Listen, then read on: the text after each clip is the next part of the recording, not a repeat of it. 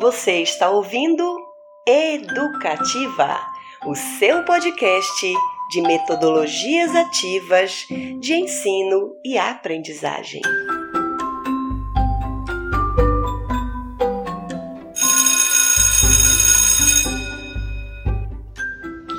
Olá, sejam bem-vindos ao podcast Educativa. Me chamo Edlene, vou fazer uma pequena descrição de como sou atualmente. Sou baixa, tenho cabelos cacheados longos, morena, olhos pretos e rosto oval. Me chamo Tainá, sou alta, morena, cabelos ondulados, curtos e pretos. Meus olhos são pretos, meu rosto tem um formato oval e as minhas sobrancelhas são bem marcadas. Somos alunas da terceira turma do programa de pós-graduação em Educação, Ciências e Matemática da Universidade Federal do Sul e Sudeste do Pará, Unifespa. Então, esse programa ele foi criado a partir da disciplina de metodologias ativas e tem como objetivo de compartilhar o que os discentes estudaram na disciplina e comunicar para os professores da educação básica. Então, nesse episódio, vamos falar um pouco a respeito de duas metodologias ativas para o ensino, que são atividades investigativas e aprendizagem por descoberta. Vamos apresentar para vocês as suas características, sua historicidade, o seu delineamento para o ensino. E muito se fala de atividades investigativa e aprendizagem por descoberta. Mas você conhece essas metodologias? Geralmente, quando falamos de atividades investigativa, atrelamos ao ensino. Nos vem logo à mente o que? Atividades experimentais, em que é necessário um material didático de alto custo para ser realizada. Isso mesmo, Ediline. É, Gandhi e Dushi, 2005, eles identificaram a partir de uma conferência, né, 18 termos e frases que são usualmente empregadas ao termo investigação e ela acaba visando uma maneira deformada.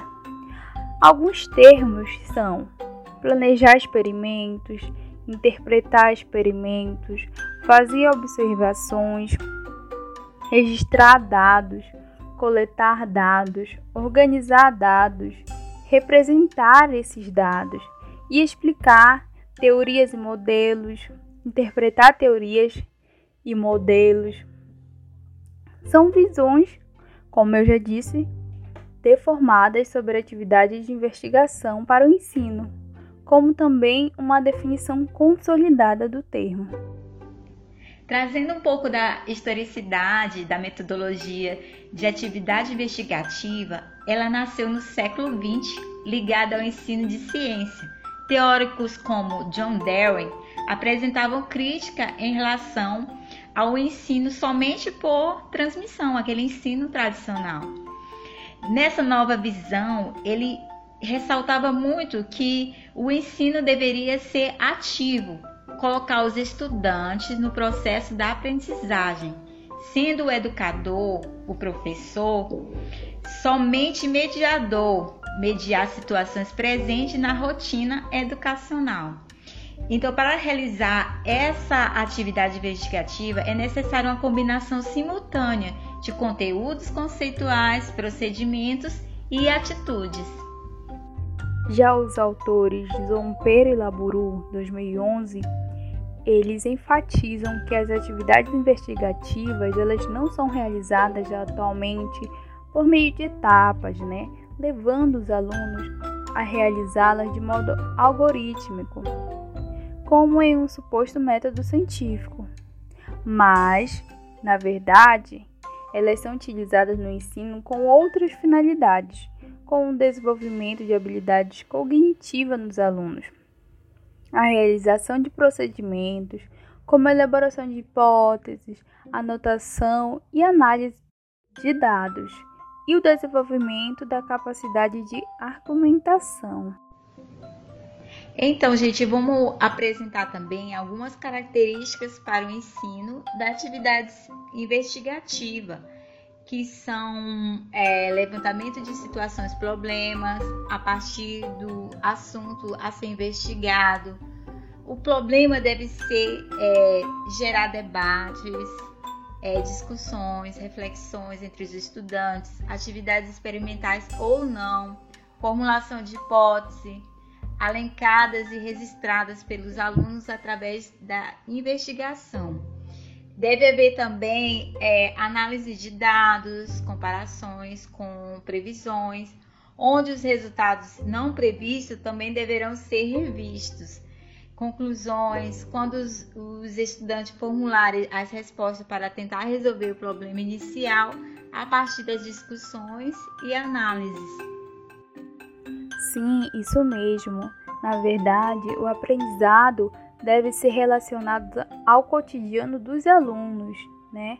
Para permitir aos mesmos atrelar o que aprenderam com o entendimento que têm de mundo e engajar também os estudantes com o tema a ser investigado, mobilizando-os e motivando-os, sendo possibilitados desafios e questões imprevistas.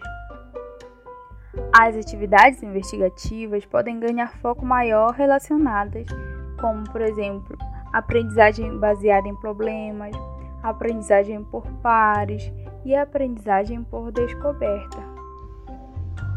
Você sabia que na aprendizagem por descoberta, os estudantes constroem seus conhecimentos de maneira autônoma, sem intervenção do professor? Esta maneira de, apre de aprender exige uma atitude na busca ativa através do método indutivo, hipotético e dedutivo. Existe também vários autores que falam sobre aprendizagem por descoberta e um dos autores bem importantes que são é, Neves e seus colaboradores em um estudo que eles fizeram no ano de 2007 eles enfatizam que a aprendizagem por descoberta é diferente de uma aprendizagem por recepção, pois o aprendiz deve organizar uma determinada quantidade de informações, integrá-las na estrutura cognitiva existente e reorganizar ou transformar a combinação registrada, de forma a criar um produto final desejado e descobrir uma relação meios-fim ausente. E um dos autores bem importante que ressalta essa questão da, da aprendizagem por descoberta é o próprio Vygotsky, baseado na zona de desenvolvimento proximal ao Zobel, que destaca a aprendizagem significativa. Vale ressaltar que o termo aprendizagem por descoberta, assim como o currículo em espiral, surgiu segundo alguns modelos do psicólogo Jerome S. Brunner. É, com clara influência piagetiana, ele surgiu a partir da década de 60 nos Estados Unidos. Para Brunner, o que é relevante em uma matéria de ensino é sua estrutura e o modo de representá-la para o aluno. Então, partindo desse pressuposto, o ambiente de aprendizagem por descoberta deve proporcionar alternativas e resultados para a percepção do aprendiz, com relações e similaridades entre as ideias que não foram previamente reconhecidas. Então, dessa forma, o aluno tem a oportunidade né, de ver o mesmo tópico mais de uma vez em diferentes níveis de profundidade e diferentes modos de representação. Você sabia que o ambiente de aprendizagem por descoberta propõe que o educador, que o professor facilite e ordene os processos de representação por parte do aluno para que ele se sinta mais estimulado a explorar alternativas. E existe também três fatores envolvidos no processo de exploração de alternativa de Brunet. O primeiro processo é Ativação. Essa ativação, ela dá início ao processo da curiosidade. O segundo é a manutenção, o mantém no processo e a direção, que evita que seja caótico. Contudo, em um ambiente de aprendizagem por descoberta, é necessário que as atividades sejam significativas para o indivíduo naquele momento, utilizando formas de reforços naturais que indicam o conhecimento por prazer, ao contrário de reforços arbitrários. Se você se interessou e quiser aprofundar mais sobre o assunto, você pode consultar alguns textos. Para as atividades investigativas, você pode procurar característica das atividades investigativas segundo tutores e coordenadores de um curso de especialização em ensino de ciências. Os autores são Eliana Ferreira Sá, Elder de Figueiredo Paula, Maria Emília Caixeta de Castro Lima e Orlando Gomes Aguiar. Para aprendizagem por descoberta, procure Aprendizagem por Descoberta de Eliane da Costa Brunner. Neste episódio, nós abordamos duas metodologias ativas, chamadas de atividades investigativas e aprendizagem por descoberta, trouxemos suas características principais, alguns autores principais também, um pouco sobre a sua historicidade e como se faz presente no ensino.